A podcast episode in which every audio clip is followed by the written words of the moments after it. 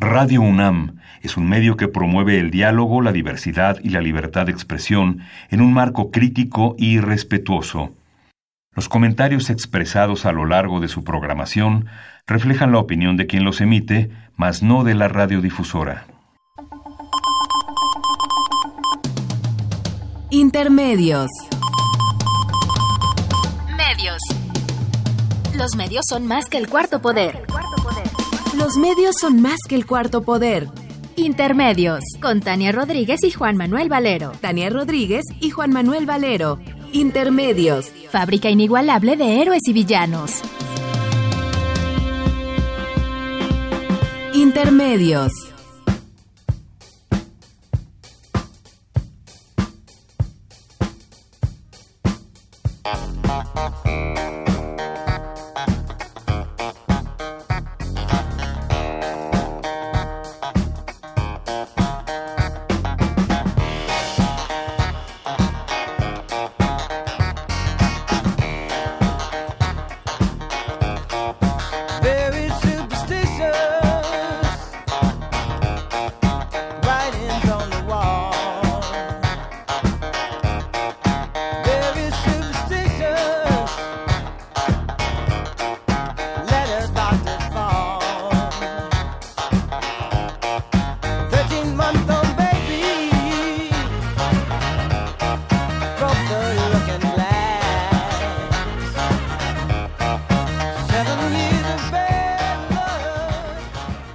Bienvenidos a Intermedios, hoy jueves 27 de diciembre de 2018. Los saluda Tania Rodríguez. Y Juan Manuel Valero, ¿qué te trajo Santa Claus, Tania? Nada, Valero, nada. ¿Será porque tú eres del bando de los, de los Santos Reyes? Pues eso espero.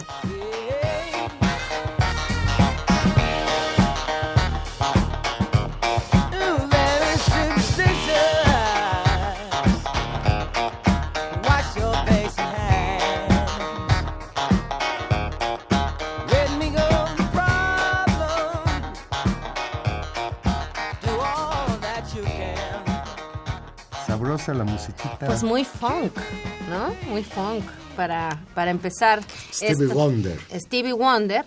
Eh, Valero, pues hoy vamos a tener un programa distinto, que nosotros siempre estamos amarrados a la coyuntura, siempre estamos persiguiendo qué sucede, siempre estamos hablando de lo que se está hablando y tal vez ese sea el giro que le vamos a dar. Siempre estamos hablando de lo que se está hablando, cómo se habla, cómo se escribe y cómo la realidad de la que, que comentamos, que pensamos, pues la atrapamos con palabras, Valero, la atrapamos con el lenguaje, la atrapamos a través de analizar los discursos, lo que se dice, la forma en que se dice y de eso vamos a hablar. La palabra hace al ser humano, dicen por ahí. Pues sí, y para conversar esta noche sobre el lenguaje, sobre las palabras, sobre cómo hablamos y decimos verdades y mentiras con el lenguaje, tenemos el gusto de tener aquí a la doctora Carmen Ross. Carmen, buenas noches. Buenas noches. Ya Bien. que estamos cerca de los santos inocentes, todo va a ser broma. Pues sí, Carmen Ross es doctora en gramática, No, literatura, en letras, letras, en letras, pero tienes tu especialidad, te interesa la gramática, ¿cierto? Yo creo que a cualquiera que esté trabajando con estudiantes en creación literaria nos tiene que interesar la gramática. Y Exactamente. cualquiera que escribe, saber qué está haciendo. Bueno, Carmen es escritora y profesora en el programa de creación literaria de la Universidad Autónoma de la Ciudad de México. Y vamos a hablar de eso, que también es una fascinación de Juan Manuel Valero en su versión de profesor universitario de escritura y de eh, lector voraz, igual que Carmen. Así que ambos son amantes del lenguaje y vamos a hablar esta noche sobre eso. ¿Qué es el lenguaje? ¿Qué preguntas? Como cosa del diablo. Eh, Bueno, pues es, es un don, es un regalo, es una evolución de la ley, de los de la gimnástica de la boca, del movimiento de la garganta, de la lengua. Es un regalo que hemos conquistado, la raza humana, Es una posibilidad de comunicarse. por supuesto. Y después el, el, el lenguaje es- pasó de oral a escrito. Sí, Y yo creo que ma- más que una posibilidad de comunicar, es una posibilidad incluso de imaginarnos y de construirnos a nosotros mismos. Es decir, no simplemente es el, el dar mensajes, sino el construir un mundo, ¿no? Es decir, Yo creo que el- con el lenguaje se construyen realidades también.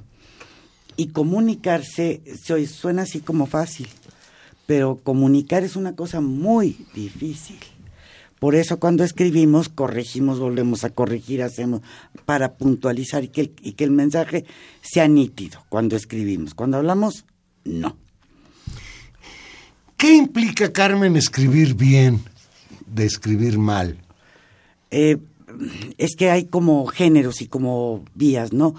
Eh, digamos, voy a hablar de un texto común que usan todos los estudiantes en México. Un ensayito. Pues significa formular ideas para respaldar otra mayor, desarrollarlas con cierta coherencia, con un dominio razonable de la gramática.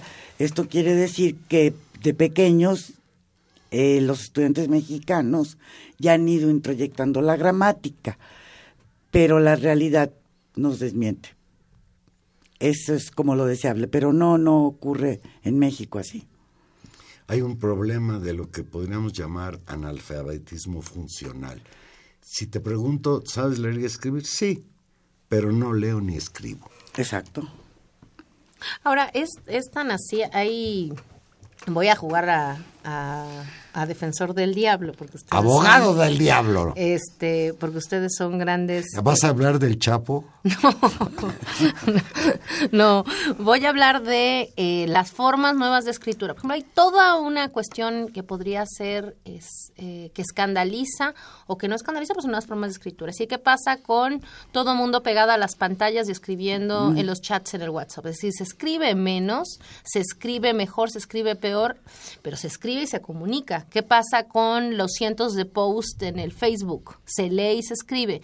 Es decir, ¿qué va a hacer o qué va a significar después, en 100 años, toda, todo lo que depositamos como cultura, como significados? Por ejemplo, eso, en, en los posts en Facebook. Sí, se escribe mucho, eh, vamos a llamar textos breves, aunque abundan los blogs, donde se escribe de manera abundante. Eso no quiere decir que todos sean buenos ni que estén bien escritos. Y lo mismo puedes ver en Facebook y lo puedes ver en Twitter, que la gente escribe. Ahora, que comunique lo que quiere comunicar, ya es otra distancia, ¿no? Pero sí, la gente escribe mucho, eh, vamos a llamarle brevemente. Pero además con un odio muy grande, no al enemigo al que quieren atacar en el caso de Twitter, sino un odio muy grande a la ortografía, a la sintaxis, a la gramática. Y así es muy complicado comunicarse. Eh, yo no le llamaría odio. En un momento puede ser odio porque qué flojera aprenderlo. Es más bien pues, la ignorancia. No lo saben escribir, pues no lo saben. O sea, veo el chicharrono mil, chicharrono mil jóvenes universitarios que están en Twitter y, bueno, ocasionalmente usan la coma. Por, Sí. no, por no hablar de, Los acentos. de, ah, de temas ortográficos. A, a mi parecer, lo que ocurre en México, la ortografía es un mal menor. De verdad, al, a niveles de escritura. Lo que me preocupa mucho más es la coherencia entre palabras, entre ideas, la jerarquización, en fin. Este, pero se escribe más. Poco, pero más. Hay quien señala que este desarrollo de las llamadas redes sociales, el Internet, todos estos avances de la electrónica, pues se están convirtiendo en un enemigo de, escribir. Si los libros empiezan a ceder su lugar a las páginas web, etcétera, y, y la literatura se ha vuelto rápida. Ya nadie lee novelas. Quizás por eso el cuento ha cobrado vigencia y las minificciones mucho más. Yo creo que las minificciones, el cuento, la novela, siguen ahí, siguen estando ahí, se siguen escribiendo, se siguen leyendo. Eh, Ahora, ¿quiénes leen? Esa es otra cosa. ¿Cuántos leen? También es otra cosa. Eh, pero en general en México, vamos a decirlo, se lee poco, la lectura no es valiosa, no es digna de Y estima. desde siempre, Y no de ahora, no es culpa de... Yo no estoy la- segura de eso. Yo, este, yo creo que el cómic en México hizo una gran labor. Y como dijo Carlos Monsiváis respecto a la familia Burrón, hizo más la familia Burrón en los procesos de alfabetización que la CEP. Y tienes toda la razón. Cuando yo era niño, mi padre nos prohibía leer la familia Burrón. Y esto la hacía mucho más atractiva. Entonces, leíamos mis hermanas y yo a escondidas la familia Burrón. Y estoy totalmente de acuerdo. Todos los La cómics- magia del lenguaje de la familia Burrón. por, por, por decir, pero en México había una buena cantidad de escritores inteligentes que hacían cómics. Eh, por ejemplo, no recuerdo el nombre de- del autor, pero sí del cómic, se llamaba Rolando el Rabioso, que era una suerte de parodia de Orlando el Furioso, el texto renacentista. Y, bueno, ahí conocí, esa fue mi aproximación a la Edad Media europea, le- leyendo cómics. Y también esta- estaba joyas de la mitología, leyendas y tradiciones. Por ahí empezamos. No todo mundo tenía en la casa biblioteca y papás cultos, ilustrados, letrados. Unos sí, otros no. Pero de padre culto o no, de mamá culta o no, todos entrábamos al cómic. Y eso era padre. Ahí hay eh, tal vez un elemento que pasa por recortes generacionales y la presencia enorme del papel de los medios o de las formas de socialización. Digamos, no sé hasta qué punto, y ahí también siempre es exagerado pensar eh, en términos generacionales qué, qué- qué incorpora a generaciones a la lectura. Estoy pensando, por ejemplo, el efecto Harry Potter, que para una generación importantísima de niños los convocó a la lectura, ¿no? O de fenómenos, bueno, tal vez sea el más notable. Eh, y al mismo tiempo, uno podría decir que coincide en el tiempo, pues toda la competencia absolutamente desleal, diría yo, con respecto a un proceso de entretenimiento, de pasar el tiempo, de ocupar eh, la atención, que es un videojuego, una tableta, el video, es decir, el tema de la imagen frente al problema de la lectura.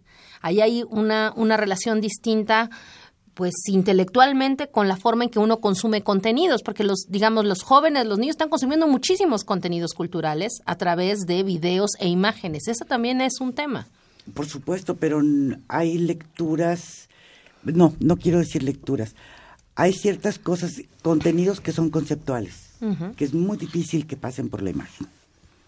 Hay contenidos que, que son conceptos y que pasan por la letra. Y ahí sí, va- no sé cómo le vamos a hacer para que nuestros futuros ciudadanos mexicanos entiendan conceptos que pueden ser muy elementales como el respeto, como civilidad. ¿Qué significa la civilidad? Sepa, porque ella es un concepto que requiere una abstracción, una explicación. Tal vez visualmente se podría conseguir a través de diálogos, yo qué sé, pero el, sí creo que hay cosas conceptuales que son difíciles de acercar. Yo estoy visual. totalmente de acuerdo con, con la doctora Ross y te diría, Tania, tengo la impresión de que el éxito de Harry Potter tiene que ver con las películas de Harry Potter más que con las novelas. Yo creo que la mayoría de los adictos a Harry Potter es porque ven las películas, no tanto porque lean los libros. No lo sé. No Yo lo creo sé. que hubo un, un boom mundial de lectura y creo que hay una, sí podríamos hablar de una generación de lectores que se, se, se acercó a, a ahí y claro, hay todos estos elementos de consumo más masivo, sin lugar a dudas.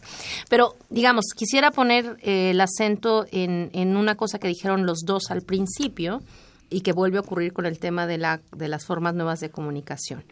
Eh, lo que nos da el libro es la palabra escrita, la estructura distinta en el ordenamiento del discurso y en la profundidad tal vez de las ideas que aporta el texto escrito versus la palabra hablada El rollo. tal vez el rollo. Entonces, hablen un poco de eso. O sea, hay una predominancia. Incluso yo pienso, por ejemplo, en Twitter escribimos los tweets como gritos. Tiramos un rollo. Tiramos eh, Antes en consignas. 140 caracteres, ahora hasta les dan chance Bueno, de más. es que el- yo creo que el tuit tiene su chiste y que a mí me, me interesa. La capacidad de condensación que tiene que tener el escritor, de síntesis. Esté escrito bien o mal, se requiere una, una condensación. Ahora, hay tuiteros que antes de escribir esta pequeña, esta condensación en 140 o 280 caracteres, ya hizo un análisis y puede reducirlo y hacer casi un aforismo. Ahora le llaman tweet, eh, literatura tweet, literatura. Antes se le llamaba aforismos, microficciones, minificciones. Este, pero sí creo que el, el tema del, pues no sé, ¿qué fue lo que dijiste? Que hay como ni distintos niveles en la forma de la Claro. estructuración y profundización de las ideas entre lo que hace, lo que produce en términos de palabra escrita y de lo que se dice. Incluso, es decir, hay, no sé si lo podríamos decir así, hay distintos niveles de, de libertad entre el texto, ex- el- texto escrito y el texto o la palabra hablada. Lo que pasa es que la oralidad tiene un contexto, tiene una situación y no requiere más. Estamos entendiéndonos porque estamos compartiendo, ah, como le llama Bakhtin, qué, qué sexy, qué elegante me estoy poniendo. No, no, cotidianamente. Hay una situación que compartimos. Punto. Sí, en el texto no se comparte la situación. Y entonces el escritor tiene que ayudar para que llegue el mensaje a hacer cognoscible la situación para que llegue. Pero son, por eso la escritura es un- una forma de comunicación y la oralidad es otra. Cuando, cuando hablamos de, de- de lenguaje, pues hay dos mundos del lenguaje. Uno que es el lenguaje para mm, dar noticias, para eh, hacer informes de trabajo. Para pedir un café. Para pedir un café. Y hay otro lenguaje que es un lenguaje, pues más lenguaje, la literatura. ¿Qué pasa entre la literatura y el lenguaje común en el mundo, por ejemplo, del Internet, de Twitter? Ay, no, no, sé, estoy pensando en esto mismo, que la que puedes hacer también tweets con un lenguaje literario, nada lo impide. Son cosas eh, Twitter es una plataforma. Antes se podía escribir hasta en la piedra si querías un mensajito. Bueno, ya cambió la, plataforma, ahora es digital y tienes chance de escribir 280 caracteres, bien escritos, mal escritos, intensos, no intensos, que no diga nada, que a nadie le importen, es otra cosa. Pero se puede, pues dos versos o, o una estrofa de José Gorostiza, la puedes escribir en Twitter y, y firmarla si quieres y a ver qué, papelonas. a ver quién cae, quién cae uno cae. Vamos a hacer una pequeña pausa y cuando regresemos les voy a preguntar del uso del lenguaje en el debate público de este país. A ver qué, qué, qué nos encontramos ahí. Vamos a una pausa.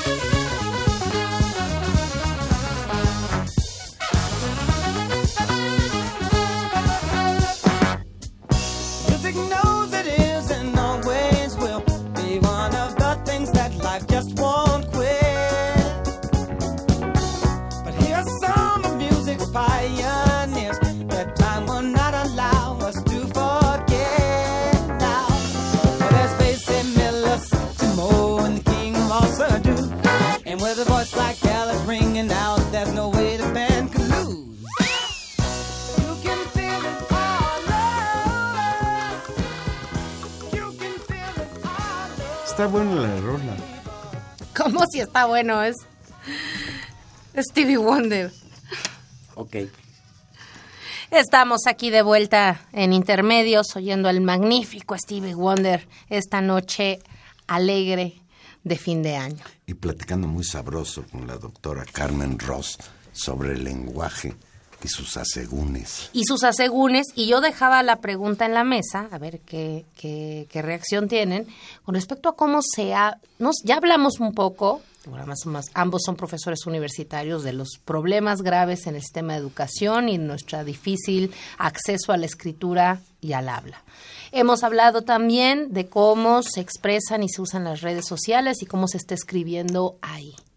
Ahora yo preguntaría, ¿cómo eh, vislumbran los problemas o a ver si algún, alguna cosa brillante en el uso del lenguaje en el espacio público nacional? Es decir, en los medios, en el discurso político, en, en cómo, cómo hablamos de lo que nos está pasando. ¿Cómo lo ven? Bueno, mira, me parece esto que el, el lenguaje para el debate público en este momento, y yo creo que siempre ha sido así, pero ahora es, es más obvio precisamente por las redes, porque se manifiesta, ¿no? Tiene un alto contenido emotivo. Eh, todo lo que no coincide con lo que yo creo, hablo de creencias, es digno de ser descalificado. Ahora que eh, no es una opinión distinta, es una equivocación. Entonces hay un alto contenido emocional para descalificar la opinión de, lo, de otro, la perspectiva de otro, y también con ese lenguaje emocional se construyen realidades. Eh, como yo en algún momento estuve viviendo en Miami y estuve haciendo periodismo y me di cuenta de las, las cosas que me pedían que escribiera, que estaba construyendo una realidad que no merecía el tamaño de boom. Era una cosita de nada y se puede construir todo un acontecimiento inexistente con palabras. Y eso es un poco eh, la discusión sobre el uso o, so- sobre la capacidad de influencia y de movilización emotiva, social, política que tienen los medios de comunicación. Hay un nuevo término que se está usando justamente para hablar de estas construcciones de realidad distorsionada o de francas mentiras a veces, y que se le ha llamado la discusión de la posverdad, y que muchos aducen a un éxito incluso de estrategia mercadológica de movilización política, por ejemplo, con la que ganó Trump. Y eso, y eso es lo interesante tal vez, porque lo hemos mencionado otras veces, eso se hace con palabras. Por supuesto.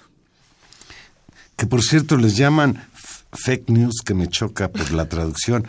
Leí por ahí que en España a las mentiras falsas le llaman paparruchas. Y me gusta más ese concepto. Zarandajas. Zarandajas. Zarandajas es muy bonito. Mira, este, efectivamente, si el lenguaje puedes construir eh, noticias falsas, pero tampoco es nuevo, ¿eh? Eh, Construir realidades falsas tampoco es nuevo. Desde tiempos inmemoriales, aquí sí entra la ética, pero bueno, desde tiempos inmemoriales, desde que se inventó la retórica para los griegos, Claro. había una preocupación para ello. De hecho, un momento de la retórica, así se llama tal cual, inventio, es la imaginación para presentar ideas. A ver, ¿qué te sale? ¿Qué ideas? Y después viene la dispositio, que era cómo organizas las ideas.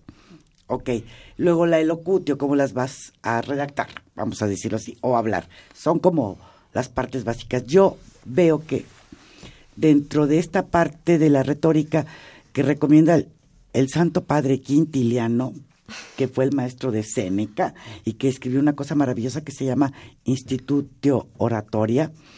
Eh, he leído el libro, particularmente un, un capítulo que es sobre la narración, como escritora me interesa, pero bueno, ahí él lo que dice en general es cuando abres un discurso, apuéstale a dos cosas, que lo usan mucho los periodistas, ¿eh? A dos cosas, el patos y el etos. Es antes que nada para, eh, para captar la, la atención del lector, es apela a la costumbre, apela a las emociones, apela a las pasiones. Eh, pues el patos es pasión, bien entendido bien, ¿no? Es Emociones, punto. Y ya con eso ya jalaste La atención. te- por supuesto. Y no tienes que decir, vamos todos a sufrir. No podemos soltar así una frase como, ah, vamos, el futuro expresidente Peña Nieto volvió a cometer otro error imperdonable. O sea, lo, punto, ya con eso. Ya. ¿Cuál? Tú Bueno. o sea, puedes decir eso, cometió puedo- una cosa imperdonable. Imperdonable. O puedes decir, eh, vamos a construir un, un, o sea, eso, una nueva país, es la cuarta transformación. Sí, vamos a transformar de arriba abajo México. Venga. Yo me acuerdo mucho de un de una frase de, de Carlos Fuentes, un escritor mexicano muy importante que ya murió, que cuando iba a llegar a la, a la presidencia Peña Nieto, creo que todavía no eran las elecciones, todavía era candidato, dijo, no puede ser Peña Nieto el presidente de México, no se puede gobernar un país desde la ignorancia. ¿Tú Bueno. estás de acuerdo con Fuentes? Sí, absolutamente. Pero Sí. lo oí. Ahora, el caso es que gobernó seis años. El caso es que gobernó seis años desde la ignorancia. Pero no es él el que gobierna, ¿ok? Es un grupo. Ah, eh, él representa al grupo y el grupo le va a decir por dónde va a ir. Este, él con su cabeza, pues es muy pequeño. Ahora, hay algo, algo, algo que me interesa también en términos del debate público, que se fue muy notorio, vamos a ver ahora qué pasa, pero fue muy notorio con Fox particularmente y con Peña Nieto. Esta idea de decir casi casi en términos públicos, sí, no sé nada y qué. O sea, de validar, mm, o sea, de- es, es una cosa de, de meritar el, Sí, el papel del la sabor. ignorancia. Presumir la ignorancia, no darle un papel, nefa, digamos, malo. Y ahí hay un tema, digamos, No, tal vez se también le de da el, papel de, de casi acierto. Ajá. Ojo, es para mí. Y además hay una cosa como empática. Es decir, yo no sé, y esto es pa- que también tiene que ver con una especie de antiintelectualismo muy por marcado. Supuesto, por supuesto. Si, si has analfabetizado un país en los últimos 30, 40 años, repito, analfabetizado un país vía la Secretaría de Educación Pública, vía la televisión que también educa, entonces dices cosas como sí, no sé y qué. Por supuesto que entonces lo que estás pregonando y proclamando es soy como el señor que se sube a la micro. Él es como yo, yo soy como él, con una pequeña diferencia, que para mí sí es un asunto esencial. Han gobernado un país sin conocer su geografía ni los procesos sociohistóricos que ha vivido. Y no les interesa, y van a gobernar. A partir de ahí, ahí estaba, ahí estuvo Fox. Calderón no sé qué tan ignorante haya sido. No, creo que menos. ¿eh? Creo menos, que tiene una este, Peña Nieto sí, o sea, este, por aquello de que dijo, eso es maravilloso que se haya equivocado cuando estuvo en Ojinaga, Chihuahua, y dijo aquí en Okinawa, que eso está en Japón. No, es una cosa gloriosa. ¿no? Es lindo. Pero, este, pero por lo demás, si nos ponemos un poquito como a pensar, pues eso lo diría cualquiera en México. Claro. Y es eso, incluso eh, de qué se ríe uno, ¿no? Sí. Eh, y cómo, cómo nos reímos de, de esa falta de saber.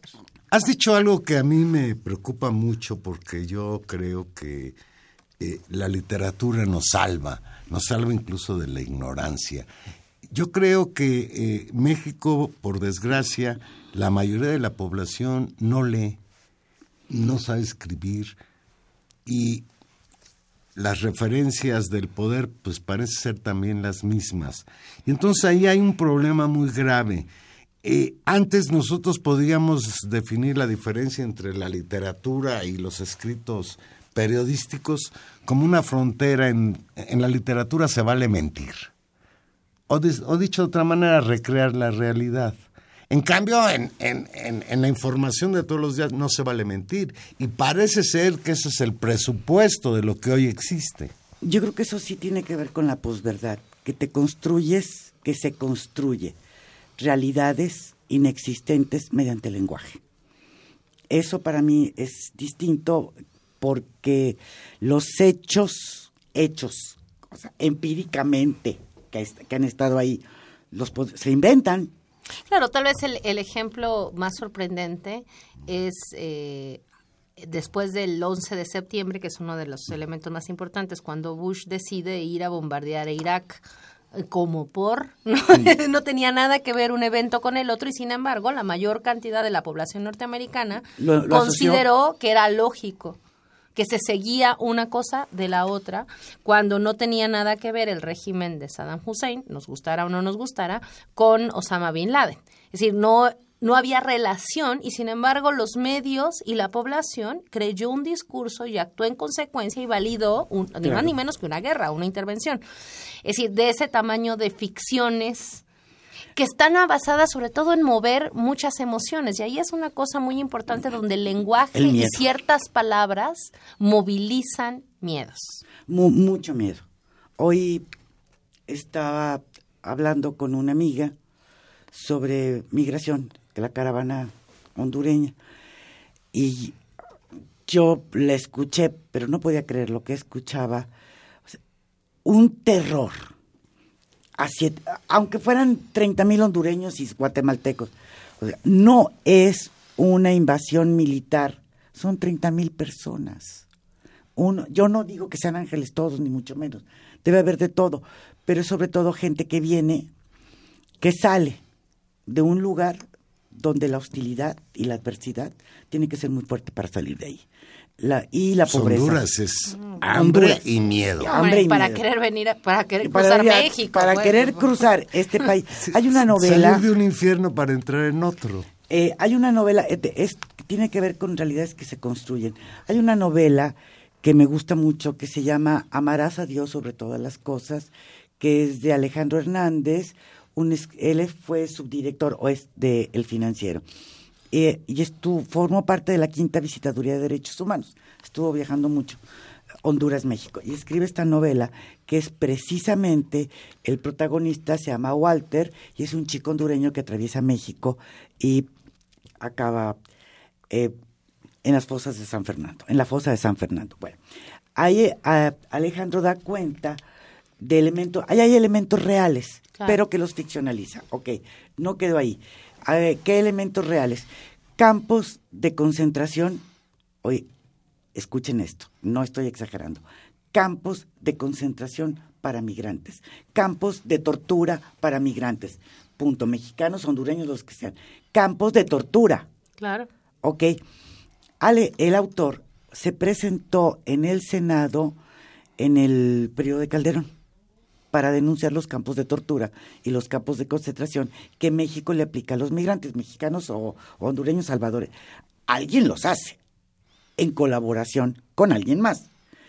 Eh, y no pasó nada. Claro, como si no existiera. No existe.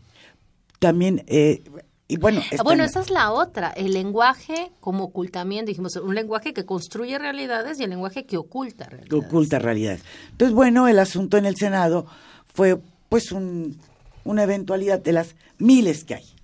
Entonces, el, esto fue descartado, ¿no? No se puso ninguna atención. No es cualquier cosa campos de concentración y campos de tortura. No lo es. La novela las tiene representaciones de esto. Muy bien, es novela. Pero que el autor se haya presentado en el Senado a denunciar y no oír y construir una política eh, de migración que no conecte con la realidad. Eso también es interesante. Claro, pero también creo que es importante lo que tú estás diciendo y que nos retribuye el poder de ciertas palabras y cómo se van significando y dotando de emocionalidad y de contenido político. Es decir, ¿qué significa hoy decir vienen unos migrantes de Honduras? ¿Qué significa hoy decir este es un chairo? ¿Qué significa hoy decir este es fifi? ¿Qué significa? Es decir, hay palabras que van Fifí en- es una palabra muy antigua. Muy antigua. bueno, pero revitalizada. Y, y tiene la misma connotación de en la antigüedad. Desde ya el había, ¿eh? ya había otra hermosísima que la utilizaba mucho Abel Quesada en sus caricaturas, los catrines. Los catrines. Ah, claro. Y creo que de alguna manera, pues, Fifi o Catrín simplifica con mucho la definición de un tipo de personas. No me queda tan claro Chairo. Yo sé que yo soy un Chairo. A mí así me han catalogado.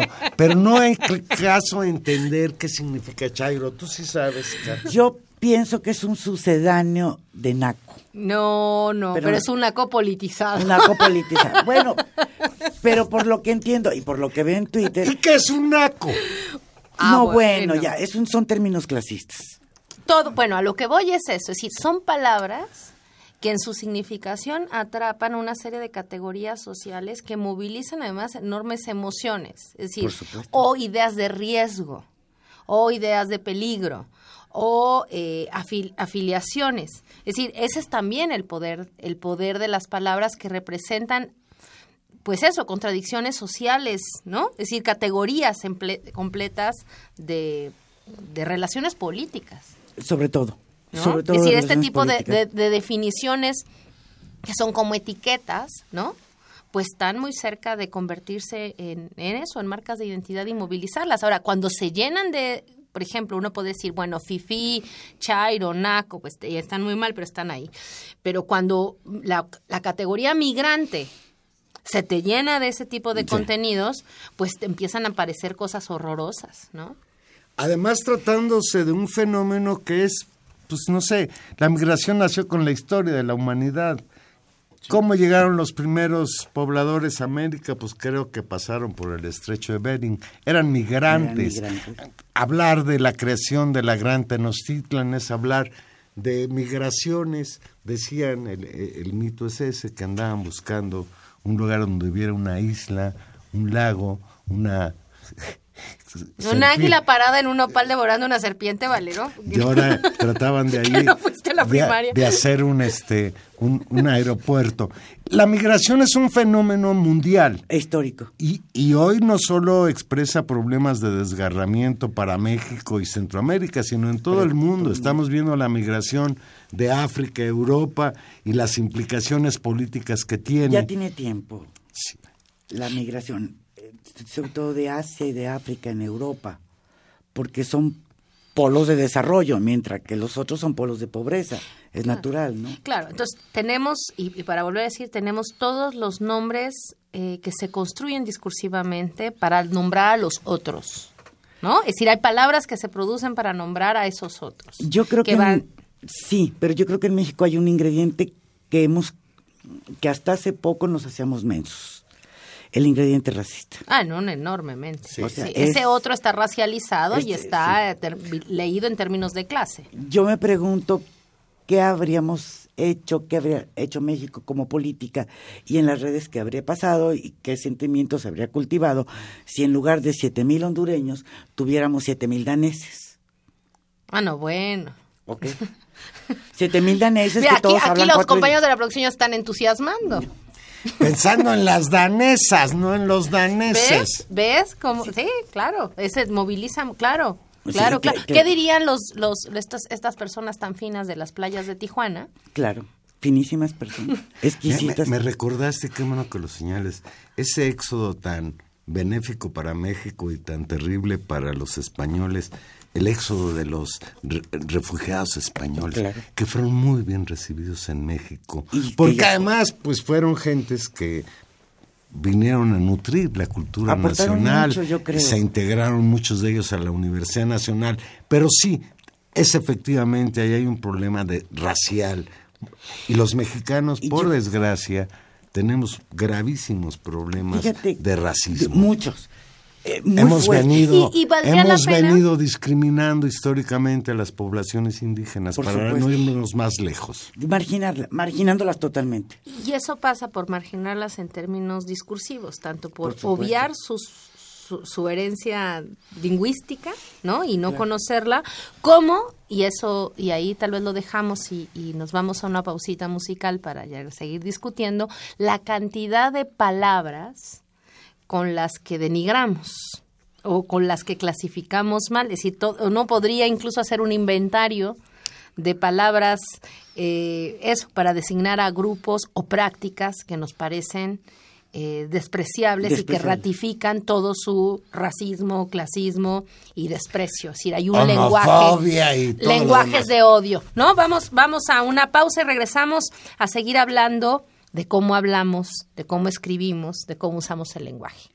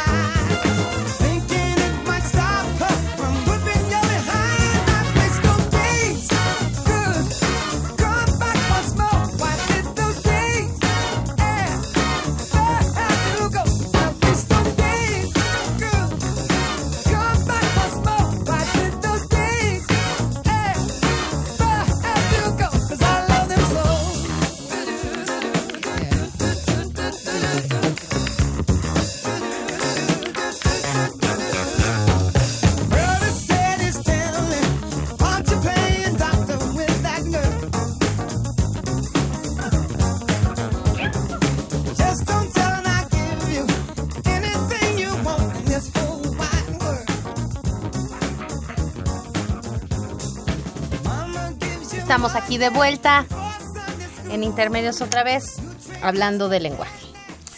Carmen, una, una cuestión importante, la literatura. Yo creo que la literatura es la expresión más desarrollada del lenguaje. Sin embargo, la literatura hoy, hoy tiene un problema, o no sé si lo sea, que hoy la ficción es rebasada por la realidad. Por ejemplo, las grandes novelas de eh, estas que le llaman novelas negras, sobre asesinatos, matanzas, eh, acciones de destrucción de un ser humano sobre otro. Pues creo que la realidad supera al cuento más escalofriante esto que nos contaba sobre la situación de los migrantes, que en México, y podríamos encontrar otros elementos, que la literatura sufre porque la ficción parece que ya la alcanzó. Un elemento que es positivo, no, no este que es negativo, es por ejemplo la ciencia ficción. Uno lee los cuentos de Isaac Asimov, el robot, etcétera, que son maravillosos. Y resulta pues que ya no es ficción hablar de los robots, ahora es hablar de algo que existe, la inteligencia artificial, etcétera. Mira, es, yo creo que a la realidad siempre ha rebasado. A veces rebasa, y rebasa mucho. Y decía Goethe que él estaba sorprendido que la, pues, que la realidad imitaba la, a la creación literaria. Yo creo que siempre ha habido esas esos vasos comunicantes. Si leemos con de- detenimiento algunos versos de la Iliada en español, no es nada grato, es guerra. O sea, aquello de que el héroe toma la lanza la- y, la, y se, la, se la arroja a otro héroe de otra nación, un griego a un troyano, y la lanza atraviesa la mandíbula, sale por la garganta, atraviesa el hombro y el héroe cae. Eh, Son escenas fuertes, sangrientas. Es, es novela negra. Este es novela épica. es un poema épico. Ok, pero puede ser negro. Yo creo que esto siempre ha ocurrido, no creo que sea ah, que hoy la realidad supere a la ficción. Yo creo que siempre ha habido vasos comunicantes entre la realidad y la ficción. Lo que pasa es que hoy tenemos una realidad, en México por lo menos, que sí es asombrosamente sanguinaria y cruel Atroz. atroz. Es, yo creo que los primeros pobladores que llegaron a México se horrorizarían. Estoy hablando de barbarie. Se horrorizarían. Pero eh, la literatura que construye estas realidades, bueno, pues sí las recrea a partir de la realidad y se inventa otra como maravillosas como las de Asimov o las de Ray Bradbury, por ejemplo. Y otras, hay uno que me gusta mucho, que ya está muy pasado de moda, yo creo que ni lo conocen, Karel Capek, que fue el que inventó el término robot y que tiene esta feliz novela que se llama El reino de las salamandras, que es una, o sea, la cosa fantástica. Pero tenemos, por Checo, ejemplo, ¿no? Cap- era checo, Karel Capek, checo, sí. Pero hay sí, realidades hermosísimas que el lenguaje crea. Estoy pensando porque es mi favorito, Alejo Carpentier. Eh, eh, concierto barroco. Es una maravilla de novela, maravilla, chiquitita. O el mismo Rulfo, que no es, es una recreación distinta, no es maravillosa como la de Alejo Carpentier, pero se, se, se crean, bueno, es que eso es la- hace la literatura, Bueno, lo que pasa crea es realidades. que Rulfo recoge en Pedro Páramo algo que a los mexicanos nos gusta mucho, hablar con los muertos. Y eso es fantástico Yo creo que a los mexicanos y a los chinos, también. sí, por el culto a los ancestros también, cómo no. Eh, Cuando pero- tú hablas de Alejo Carpentier, y a ver si estamos de acuerdo, hay por ahí que dice que Alejo Carpentier no es cubano, sino es francés. Su literatura es francesa traducida al español. ¿Será? Ay, no creo, no, no, no, ¿Verdad no, que no, no, es, que- ¿verdad que también se vale ser barroco en América Latina? Eh, Yo creo que es el chiste. Yo, eh, yo- a mí me gusta mucho la literatura barroca. Si no, no me gustaría de Daniel Sada, por ejemplo, que tiene una gran, gran novela que me gusta mucho de esa novela que se llama Casi Nunca, cómo recrea el silencio con palabras. Y de una manera barroca. Y además lo recrea en el desierto, donde hay mucho silencio. Entonces cuando le no, no puede ser, no puede ser que Daniel esté recreando con, con el barroquismo el silencio. El silencio en el desierto, además. No, yo creo que, hombre, el barroco, el neobarroco existe, y hay muchas formas de escritura, muchas estéticas. Hoy en la mañana estaba releyendo a Jorge Ibargüengoitia. Ah, qué maravilla. que a mí se me No hace- hables de Jorge Ibargüengoitia porque ya me haces llorar. Yo cuando Jorge Ibargüengoitia murió en aquel avionazo en Barajas, lloré y no sabía si estaba llorando por Jorge Ibargüengoitia, sino por todas las novelas que dejé de leer, que seguro iba a seguir escribiendo.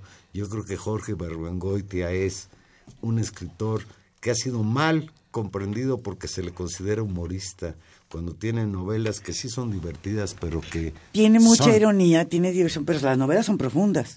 esa novela de estas ruinas que ves por No, ejemplo. bueno. Pero sí, Las bueno, no hay cosa más complicada, además, tal vez de construir que, que la ironía o que el humor. Es decir, Claro.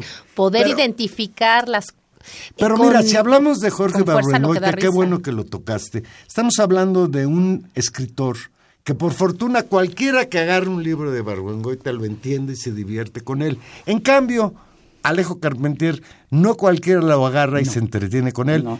A mí me ha costado mucho trabajo. Sí.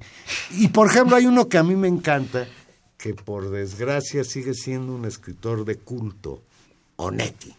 Ah, ok. A mí no me encanta, pero bueno, sé feliz leyéndolo. Yo prefiero a Carpentier porque el punto de vista de Carpentier, que eso es lo que me interesa y se refleja con el lenguaje, es gozoso, Claro, y acá al contrario, todo es terrible en la vida de... trágico. Y mientras que Carpentier, a pesar de lo que me digan, su lenguaje es el albor. Eso es lo que trae, es lo que trae Cuba. Es lo que trae Cuba. es de una musicalidad extraordinaria. Extraordinaria. Claro. Estaba pensando en que hay autores mexicanos que no cualquiera puede leer, porque implican un reto intelectual y un reto del conocimiento del vocabulario. La China Mendoza. Ah, O incluso Palinuro de México Palinuro, de, de, de Fernando del de Paso, Fernando del- por supuesto. Que se nos acaba de ir hace muy poquito. José Trigo es un reto. claro. Y tiene esta otra vez, vuelven a Quizá aparecer la las... más sencilla es Noticias del Imperio, ¿no? Porque además Porque nos remite un- a un mundo que conocemos, el de Mamá Carlota, Narices Sí. de Pelota. Sí, pero el lenguaje es extraordinario. Ah, eso sí. Es un monumento. Y es eso, el lenguaje otra vez. Palabras que entran y salen en desuso, palabras, eh, múltiples formas de decir lo mismo, ¿no? Múltiples formas de contar cosas que no existen. O ese es, ese es tal vez el talento y lo que la literatura nos enseña.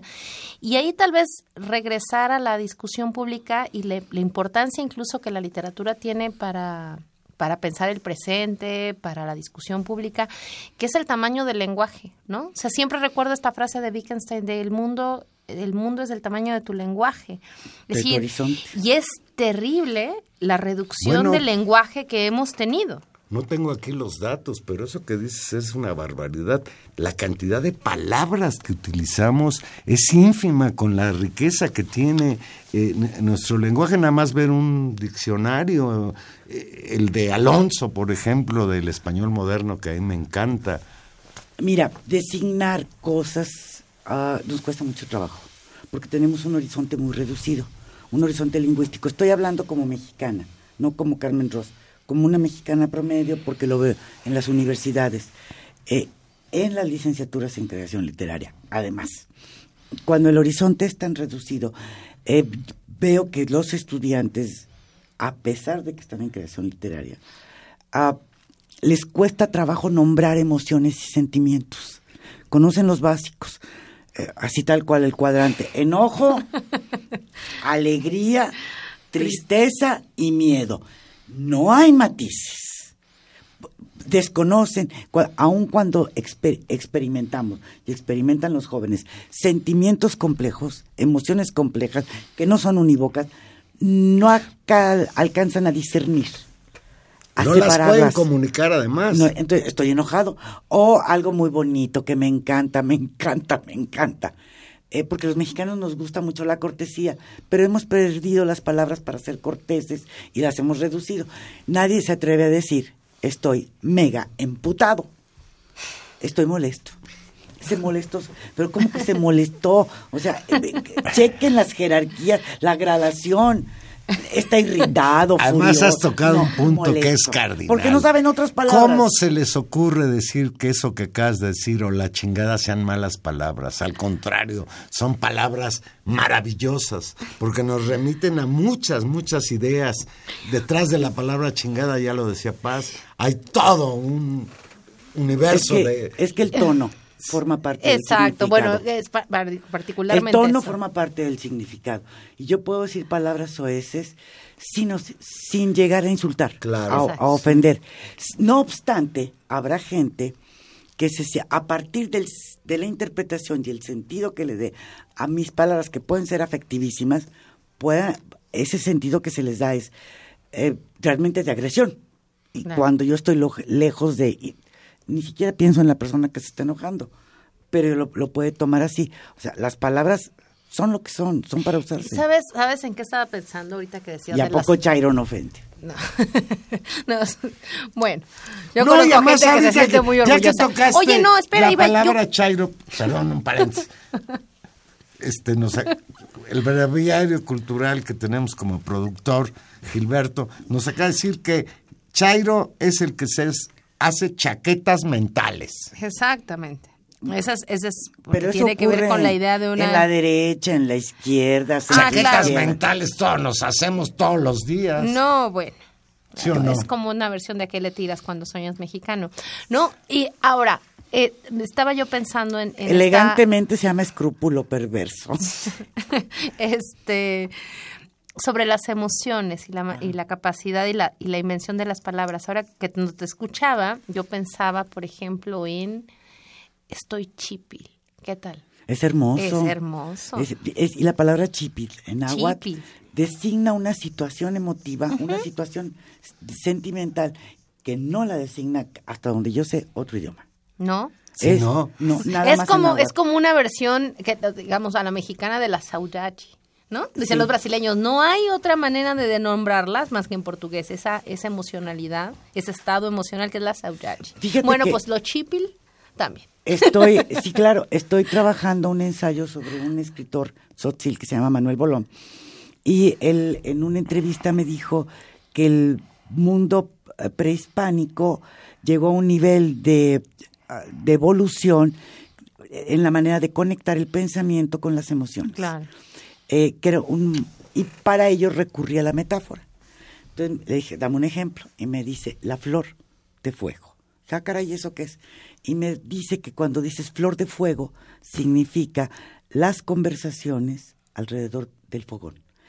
Eh, Porque el fuego, de alguna manera, es la imagen, las llamas, las lenguas. Son esas lenguas que están hablando y recuperan toda la conversación, toda una memoria. Ya el tiempo se agota en radio, el tiempo es el en- enemigo más peligroso que existe.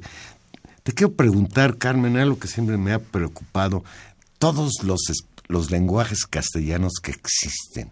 Los cubanos hablan un idioma, los argentinos otro, los españoles otro y nosotros otro. Y según regiones de México hay distintas maneras de hablar el español. más las lenguas eh, de origen en México que también han aportado, claro. ¿no?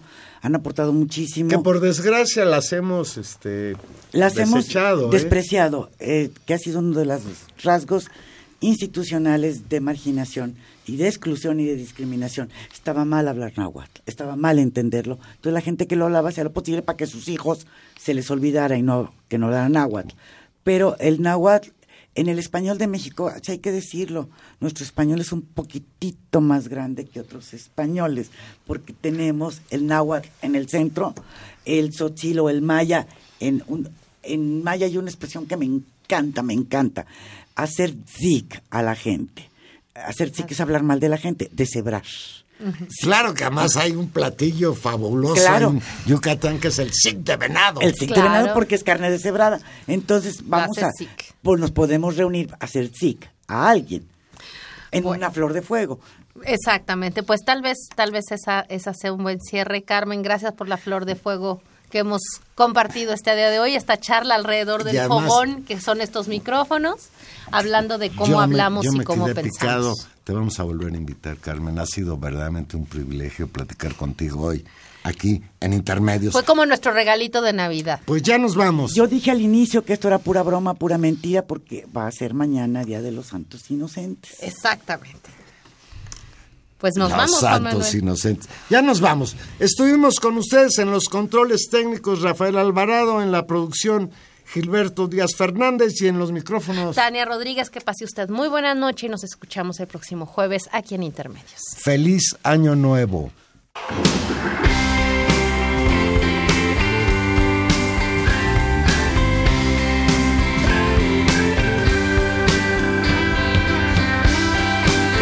Well, Once upon a time, you dressed so fine through the bumps of dime and you climb, and then you, people call, send me where I die, you're bound to fall. They thought that they were just a kidding you. You used to laugh about everybody that was hanging out, and now you don't walk so proud. Now you don't talk so loud about having this round jam.